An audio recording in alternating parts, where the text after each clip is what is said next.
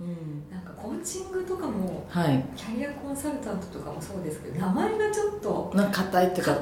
仰々しいというかおなんか受ける側がうん。こコーチングなんて怒られるのかな指導されるのかな、うんアドバイスされるのかな、はい。みたいな。最初思ってたんですあそうなんですね。一番最初知らなかった頃、うんうんうん。もう名前からしてそうじゃないですか、はい。コーチング。あなんかトレーナーがつくのかしそんならみたいなイメージですねコーチって言われたら、うん目標達成をなんかこう一緒に計画立ててやってないじゃないかみたいな感じの、はいはい。いのかなとか思って、はい。全然違って、うん。名前のイメージってすごいすごいですよね。も影ったいない。響するんだなと思って、だからそれがあだ名なのか実名なのかとかも結構関係あるかなとか難しいな。あるのかなみたいな、はみんなどうやって考えてるんだろ、いううん。全然考えてない人もいるんでしょうけど。そうですねうんでもあれですよグラレコもやってますよね。グラレコもやりたいなと思ってて、ねえ絵がすごい上手で可愛くて器用なんですねなんか。器用なんですかね。なんかそんな感じ。やりたいなとは思ってるんですけど、なんか手を出しいろんなものに出しすぎて、うん。キャリコンコーチングポイントオブユーグラレコみたいな。どっちなんかグラレコが今全然何もできてない、え。ーでもグラレコもなんか効果があるなっていうかこれはいいぞって思えたってことですよね、そうですね。なんだろうこう箇条書きで書かれるよりはうん。なんか面白くないですか？パッと見て。うん。親しみなんか目に入ってきやすい頭に入ってきやすいみたいな、うん。何か例えばすごく細かい情報とか何なんて言うんでしょうか？難しいことを覚えるとかそういったものを書き出すのには向いてないですけど感覚的に理解したいものとかだと向いてるなって思っていて。えー結構ねあのカウンセリングとかはい。感覚的うなん。抽象的だったりとか、はなんかそういう感じが多いですよね、はい。こう今思ってるのはキャリコンのこう面談とかうん。私自身が受けてて自分が話したことってすごいメモしたいじゃないですか。うん。相手が言ってくれたこととか、うん。あそうでもないです、うんうんうんあ今のいい今の考えいいみたいな。すごいメモしたいんですよ。今言ってくれたこととか私がポロって自分が言ったことでもあこれこうそうそうだったそうだったとかれでいうと私自分が受ける時も録音させてもらってたりああそうそれを今後やりたいなと思ってるんですけどあ当時はやってなくて。でも話しながらメモするって私すごい苦手で。ですよね。すごく難しくてね。後から見返してもなんだこれってなるんですよ。っていうのがすごく嫌で。うん。実際こうキャリコン側になってうんうん。何かフィードバックのシートを渡せたらすごいいいなと思ってて。でたまたまこうキャリコンの資格を取った後でも何か勉強させてもらう機会があったのでそこでのこの講師の先生がメモ取るタイプの人だったんですよ。養成講座はメモ禁止じゃないですか。じゃなくてもうキャリクライアントの前で A4 の用紙にサインペンで見える形で大事なことだけメモしてそれを見てまた相手に気づいてもらっていやこれ違うんですよ実はこうでっていうような逆にこっちのキャリコン側の間違えたうん。間違いも気づけるみたいなやり方をしてる方であそれいいなと思っすごくていい視覚化ってことですね。そうそうそう。あ確かに。音声ってそういうのができないんですよね、はい。なんかこう漠然としてイメージの中にしか残はい。それが目で見てそうそうそう。あマッピングみたいな感じですね、でも私は実際まだこう喋ってる時にそれを書くことはできないしうん。逆にか聞くのに集中するとお話がおろそかになるので、うんうん書く時は簡単なメモだけにしてフィードバックでこうグラレコみたいな形でうん。お渡しできたら振り返りになっていいかなと思っててうんうんうんそれもありますね、うん目で見えるってカウンセリングが目で見えるって大事かもしれないですね。はい実際私も相談者としてそういうのがあったら欲しいなと思いますし、そういうのをまあ進めていきたいやってみたいなと思ってます今、うん。さっきで言えばよかった。あ、これも流します。よ。どっちも流します。はい。うん。そうですね。あ視覚化ね、それはいいな。しかも文章だけじゃうん。伝えられない何はいかってあるんですよね。イラストとかとカウンセリングっていうのははい相性がいいかもしれないですね。筑後録じゃなくて、はいはいはい。イラストみたいな。そうです。筑後録だとなんかなんか堅苦しくないですか？堅苦しい。小説でもないし、そなんかこうね文章でもないなんかこう、うん。感情も乗ってこないみたいな、うただの文字の羅列みたいな感じはあるかも言ってることは当たってるんだけど、うん。言葉尻も全部当たってるんだけどなんかこう無機質になるっていうイメージが私あって、そうですね。逆に怖くなっちゃうあの筑後録は私、は。い、なのでイラスト入りのやつっていうふうに考えてまそれは面白そう、うん今どうですか？実際にあのちょはいっと話が変わっちゃうんですけど、はい。子育てはい。のところでお子さんが生まれてみて、うん。なんか思ってた子育てのイメージとかうんってありました、なんか。す子育てのイメージ。思ってたのとかが特になくてただびっくりしたのは産む前まで本当に産む直前までは私はこう仕事の両立もちゃんとしてん。子育てもちゃんとするんだみたいなうん。ことを考えてたんですけど産んだらあ別に仕事しなくていいかなみたいな気持ちになっちゃったんですよ。うん。意外に。どっちも頑張るだったのが。があ別に例えば今仕事はお休みしても別にいいなみたいな。っあていう気持ちに正直なりました。えそれまではもうどっちもやりたい、はい。どっちも取りに行きたいって思ってたんですね、はい。仕事も楽しいしとか、うん成長したいしとか、はい。子育ても子供可愛い大好きみたいな、それは何かどう思わせたんですか？えー、何なんでしょうね。子供実際仕事から離れて子育てしてみたらそんなに苦痛じゃなかったっていうのが多分大きいんだと思うんですよ。でもそれでももちろんこうさっき言ったオンラインサロンとか、あのなんだママがやるボランティアみたいなのも実はやってて育休中に。そういうのに参加していってあやっぱり自分は仕事はしたいなっていう気持ちに戻ってはいったんですけど産んだ直後はなんかびっくりしました。私はこういう考え方になるなってへえもう子供優先はいにしたいって思ったってことですか、はい。それは産んでみて子供がもう可愛くてしょうがないとかそういうそういう感覚ももちろんあるんですけど、うん。なんだろう失うことが怖いみたいな。なんか私のなんだろう子供を産んで思ったのはなんてものを産んでしまったんだみたいな。なんだろうこうなんて言えばいいんですか？産んだ産んだが最後逃げられないゲームが始まったみたいな、はいはいはい。別にそれが嫌ではないんですけど、うんうん。もうすごい責任も重大だし、もう何かあったら絶対一生後悔するじゃないですか、うんっていう怖さとう隣り合わせ楽しさが隣り合わせだな育児っていうのはすごく感じてて多分それが大きくて仕事にならなくてもいいのかなみたいな、ん。っていう気持ちになったんだと思いまそれはありますす、よね、も戻せないじゃないですか、うんそっちを。もうこはいれもう一回戻ってみたいな、はい。ないですもんね、うん。もうずっとそれで続いていくことを、うん。責任とか、はい、感じるんですね、うん今育てている。はい。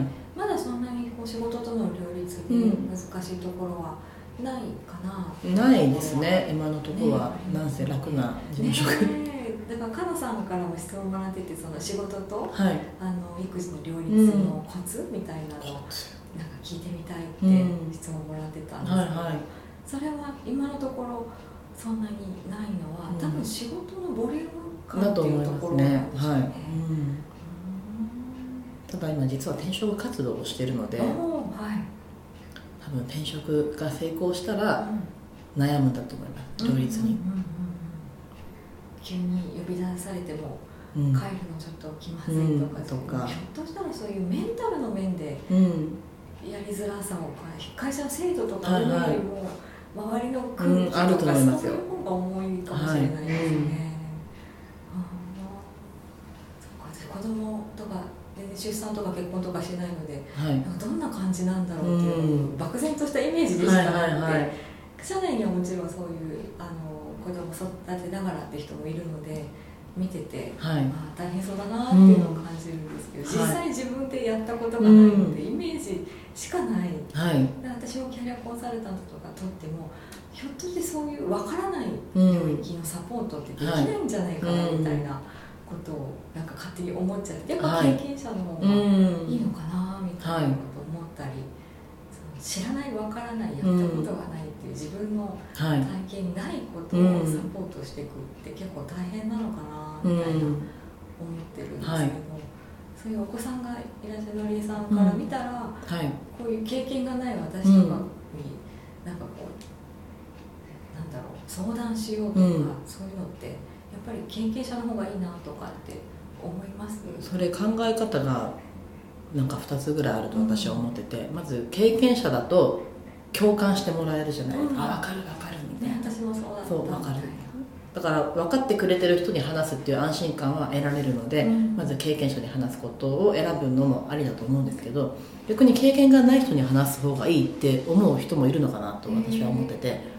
なんでかっていうと分からないから「えなそれなんですか?」って質問されるじゃないですか、うんで自分で説明することで自分がやってることの振り返りになるのかな逆にと思ってるんですよ。分かってる人の方が逆に少ない言葉で分かっちゃうから自分の気づきも少ないのかなと思ってて。なので経験のない人に話すことも、まあ、何が欲しいかによると思うんです。共感が欲しいのか新しい視点が欲しいのかによると思うんですけど全然経験ない人でも相談したいと思う人はいると思います。なんかそのそれこそ今全然違う業種になって、はい。あの人事とかもやったことないしとか、うん。それこそそういう女性のサポートをはい、同じ女性としてとか思うと困るんですけど、うん。私はそういうのを経験したことがない、はい。気持ちがわからないっていうところがあって、そこの領域に携われないんじゃないかみたいなことを思ってたんですよね、どうやって入っていったらいいんだろうみたいな、でもそういうそれはありますよね、うん。少ない言葉で分かっちゃうっていうのはすごくあるなと思って、うん。うん。やっぱ言葉が多ければ多いほどいろんな気づきとうん。か、あると思いまなので何が欲しいかだってこと思いますとですよね。もう経験者に話すともしかしたら共感だけで終わっちゃうかもしれない、あすっきりしたで終わっちゃうかもしれないじゃないですか、いっぱい話せたなみたいな、でも経験者じゃない方に話すと新しい視点も絶対くれるのかなと思ってて、うんうんうん。それはありますね、はい。なんか今後そういうキャリアコンサルタントの仕はい事をしていく中で、うんなんか特にこういうところにこういう人をっていうのは、うん。女性にとかってなんかそういうターゲットっターゲットは今まだ絞りきれてなくて、うん。ただ思ってるのは、まあ、女性せっかく子供も産んだし、まあ、育休中のお母さんとか、まあ、もちろんキャリアアップしたいタイプのお母さんをまあ支援したいなというのともともと学生支援がやりたかったんですよ、えー。私自身がほら就活に失敗したっていう経験から。ただ学生私自身が第二新卒で就活して思ったのは、うん。学生の時の就活って何にも分かってなかったなっていうのを感じたんですよ。だから一回働いた方が就活ってしやすいっていうのはすごく感じて、うん。であれば第二新卒の支援をした方が、うん。まあ、こっちもやりやすいのかなっていうのを感じてるので第二新卒と、まあ、子育ての女性っていう二軸で今は考えれるのかなと。あとは社内の若手とか。うん。社内キャリコンにも今興味があってえなので若手がもっと頑張れるよーうに支援っていうのをこの3つを今考えてますね新卒もそうですよね、はい。なんか一回見ちゃって違和感を感じてる人のうん。方が、なんかこうとりあえずやってみなよじゃなくて、もうやってみちゃったけどなんか違いました？の人の方が。はい、ある程度仕事も分かって自分の適性も分かってる人の方がやりやすいのかなと。私自身も就活2回目の就活第二新卒の就活で新卒の人向けのこう説明会とかもい行かせてもらえたんですよ、うん。第二新卒も OK みたいな、うんなんかこう言っちゃうとあれなんですけど新卒の方々の質問してることが的外れだっていうことに気づいてしまってでも私も当時質問してた。うんうん見てる視点が違うんだなっていうのはすごく感じてなんかそういうところに新卒の方も気づかせるようなサポートもできたらしたいとは思うんですけどうん。難しいなっていうのは感じてしまって。そうですね、うん。それだったら第二新卒なのかな、はい。それはありますね。だって学生の時って何も分からないそう分かんないんですよね。職業体験って言っても限度があるし、うんはい。分かんない中で出てくる質問ってそりゃそうなっちゃううよね、みたいなの仕方ないなって思う部分もあるんですけど、社内のキャリコンもなんていうのかな私だったらという視点なんですけど、うん。なんかこう自分が行動を起こすと煙たがられるんじゃないかとかあなんか出しゃばっはいはいはい。何やってんだ人。それは思います思い。ます。思ないのでか？なので今の会社ではやらないです。ああなるほど。今の会社は正直私若手なので、うんうんみんなもう40代とかなので多分私がキャリコンしますって言っても絶対相談はしてくれないんですよ。こんな若い女の方が何言ってるの？みたいな。なのでもう将来的な話で社内キャリコンっていうのは何だろう。一社に就職してそこでキャリコンするというよりはなんかいろんな会社と契約する外部のキャリコンっていう形でやりたいなと思ってます。キャリコンって社内の人だとやりにくいやりにくいですよね。社内キャリコンの制度を持ってる会社いっぱいありますけど、うん。絶対本音で話せない。だって人事部とつながってるんですそうどこで漏らされてるかみたそういな守秘義務とかあるのはそ分かってるけど信じきれないみたいなきれないですよね。のありますよね。うしかもずっとこう社内で一緒に仕事をしてる人に喋るんですから、うん。ちょっと本来のキャリコンの働きはできない気がして。できないですね、うん。そう思うと程よく第三者の操作が必要かもしれないですね、ああそれはあるな。だからそれを聞いてなんかよくそこに入っていくなって思ったんですけど、うん。やっぱりちょっと距離感があるところの方が効果はい。があるってことですよね、はい。えーいいな。なんかいろんなビジョンがあっていいな、はい。全部私が欲しいやつ。あ欲しかったやつとかあーそんなことばっかりなんですけど。うんあ社内キャリコンあったらいいな。いいなと思ってて。うん。なんでか私上司に本音が言えないんですよ。おあんまり。えなんで？なんでですかね。だってあの頼まれたいとか,、はいはい。なんか任されたいっていう思いがあるのと、その本音がうん。言えないっていうのは、なんだろう言っても無駄っていう気持ちがもしかしたらあるのかもしれない。うん信頼されたいと言いながら相手を信頼してないのかもしれないんですけどうんなんだろう。もともと仕事欲しいですって自分で取りに来てって言われたのがちょっと正直ショックだったのもあるのかもしれないんですけど多分要望を出してもこの会社はあまり受け入れてくれないのかなみたいな。気持ちが今の会社には正直あって多分それでなのかなとは思いますね、うん、じゃあ社内キャリコンがあることでそれがはい変わる、と思います。社内キャリコン外部の方がいたらきっと私今成長全然感じられてないとか本当はこういったことがしたいとか会社でこういったことを入れたいんですっていうのは多分喋れるんですよ。うんうんうんうんうん。本音で。本音で。まあやらせてはくれない、うん。このキャリコンが何かの働きをしてそれができるようになるとは思わないけど、うん。逆に気楽に話せるのかな。すごい成長意欲が高いですよね、そうですね。うん。ね勉強したい知はい。りたい、うん。それを分かったことをなんかアウトプットしていきたいみたいな、はい。すごいそれが強いんだなと思って、なんかね生きてるエネルギーが強いって感じがします。えー、なんか沖縄、自分の母校にもなんかキャリコンじゃないですけどこうなんていうのかな登壇できたらいいなって。そうですね。やってみたいではありますね。うん。沖縄っていうか自分もなんか育ってきた環境になんか思いとかが思いはそうですね。もう将来的には沖縄に帰りたいって産む前までは思ってたんですよ、うん。もう絶対沖縄に帰ってそこでキャリコンするんだ、へー。うん、正直なんだ離職率も高いですし、はいはい非正規率も高いですし、うん。東京みたいにこういったなんだろう意識高いというか成長意欲のある人たちってあんまりいないのが正直な感じなんですね。のんびりというか。うん。なのででもそういった成長意欲のある人はいるんですよ、うん。でもそういった人が勉強できる環境とか活躍できる環境が少ないので、キャリコンとして、まあ、関われたらいいなっていうのはすごく思ってたんですけど、うん。沖縄で里帰り出産をして、はいはいはい。あまりの不便さに気づいてしまってちょっと帰るのどうしようかなもうちょっと考えようって今は思ってますね、なんか住むところによって就活もやっぱ違うし、はい。なんかこう全部が変わりますね。ねうん、東京に来て思ったのは何かやろうと思ったらすぐできる環境が近くにあるなっていうのを感じてて例えば、まあ、今日何かしたいって思って今日調べたら何かしらイベントはあるわけじゃないですか、で何か勉強したいなで一人やりたくないな仲間が欲しいなって思ったら絶対にヒットするじゃないですか、うん。しかも電車で1時間以内の距離で、沖縄だともうあるかないか。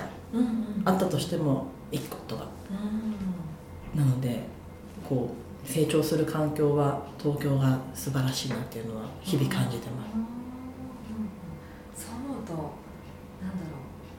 う情報いろいろ知りたい、うん調べたい、はい。そしてアウトプットしたい、うん。東京が梅さんにも合ってるかもしれないっていうですよね。ことですそよね。う沖縄もすごい好きなんですけど、うん。自然ももともと好きだし、うん。帰ったら帰ったでのんびりできていいなって思うんですけど、こう相反するこの2つの環境あー。2つに住めたら一番いいのにと思いながら、ねうんすごいやっぱり成長したいっていう思いが強いですね、はい。えーじゃあ自己分析してかなりなんかやっぱそうだったんだみたいな感じを思ってる、思いました、ね。ストレングスファインダーを受けてうん。全部当たってる。なんでこれを学生時代にやらなかったんだろう知らなかった私は損だなと思いましたそれはどうですか学生時代の時やってもやっぱ同じ結果だと思います、なんか結構変わってきたりとかも。なんか人によるらしいですね。変わる人と変わらない人がいるらしいですね。うんうんうん。でももともと調べるのは好きでしたし、まあまあ、今よりは多分納得度はもしかしたら低かったかもしれないですけど助けにはなったのか自己分析が全くその時できてなかったのでうん。助けにはなったのかなと思いますね。うん私も学生生活就活って何みたいな感じだったしはい。私は静岡のすごい田舎の方だったうんので、情報がなかったって言うと言い訳にはなるのかなと思うものの、周りもそんなうん。いい大学行くことを目指してる人はい。そんなにいなくて、うん。なんか進学とか就職とかすごく縁が遠かったんですよ、はいはい。で就職も結構人の紹介とかで入ることが多かったのでいわゆる就職活動とかはい。転職活動って、うん。あんまりちゃんとしたことがないっていうのがうんうんうん実際のところで、はい。あなんかこの情報格差というか、ありますよね。地方と都心だと全然違いますよね。沖縄もそんな感じです。こう就活も私の大学のレベルの問題かもしれないんですけど、ゼミの中でも真面目に就活してるの20 20、23人だけとか、あとはみんなバイトでいいかなとかへフリーターでいいかなとかそんな感じなんですよ大学で、まあ、もちろんもうちょっとレベルの高いところだと違うのかもしれないんですけど。うん全然違そういね。私はそれにびっくりしちゃっていいのそれでってこんなうん将来どどうするの？みたいなうん。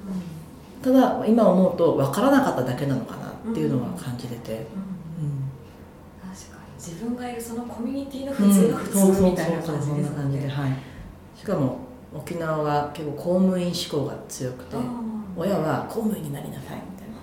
公務員だったら安定してるし、うん。お給料も絶対もらえるから、であと県内志向も結構強くてみんな沖縄県で働きたい。なぜなら親がうん日本内内地っていうんですけど、本土内地本土は怖いよ。もうみんな親切じゃないよとか。すり込まれていく。そう刷り込まれていて私も東京が怖いとこだって思ってたんですよ。あそうなん出てきてみたら超快適じゃん。あうんうんうん。へえやっぱりなんか移動するって大事かもしれないですね、うん大事だと思う。今までのコミュニティの価値観から抜け出して別のものを見るっていうのはうん。いい経験だなと思います。うん